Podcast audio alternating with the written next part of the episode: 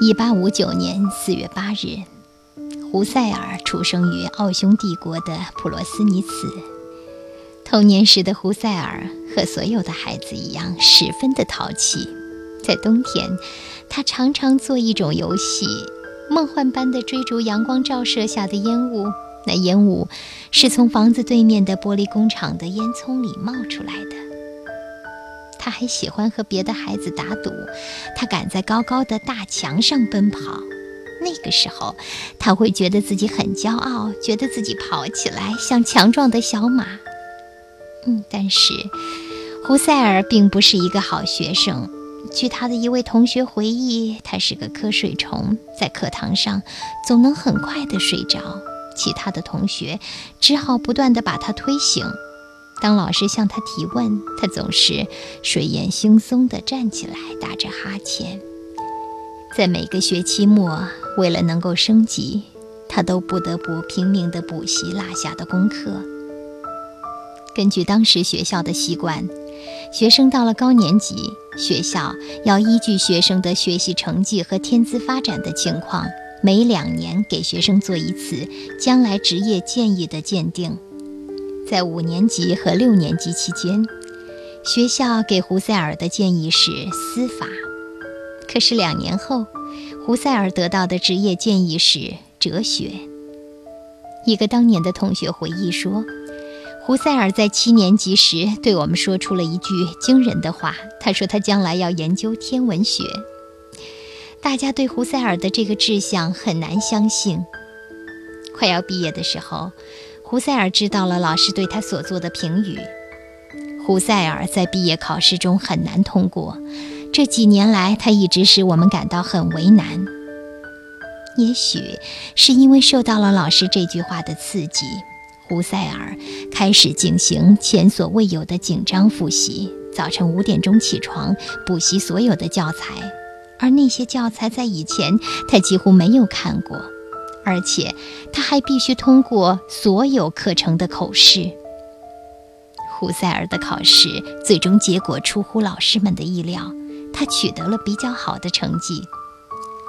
校长在给校监室的报告中，以自豪的口气说：“取得这么好成绩的胡塞尔是我们学校最差的学生。”在莱比锡大学学习期间。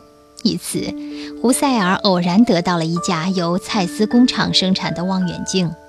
他对这台望远镜进行了十分仔细的检查，在镜片上他发现了一个污点。随后，他把望远镜寄回耶拿的蔡司公司。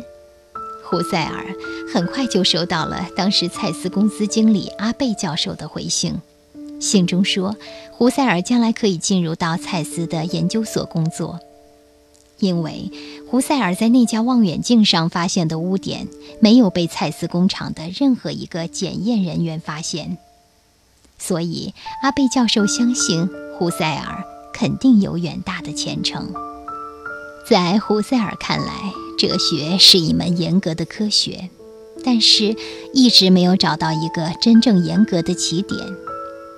在他看来，原因是哲学家们的思维还有局限性，还没有能够真正摆脱根深蒂固的自然主义的思考方式。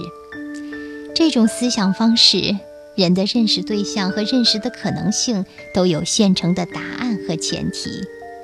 人的认识和思考从一开始就已经处于某种前提规定的框架之内，缺少一种体验的和反思的彻底性。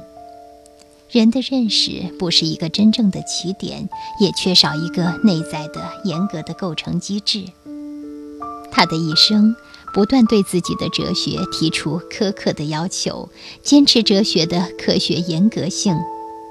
他反对哲学中的大话空话，要求将哲学史上的大纸票兑换成有效的小零钱。胡塞尔的哲学有明显的内在化和观念化趋势。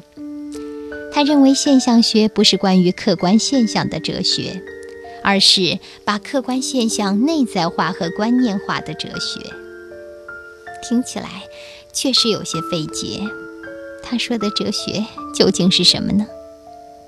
也许专业研究哲学的人能够明白。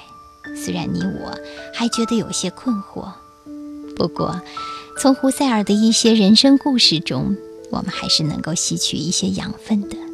你说呢？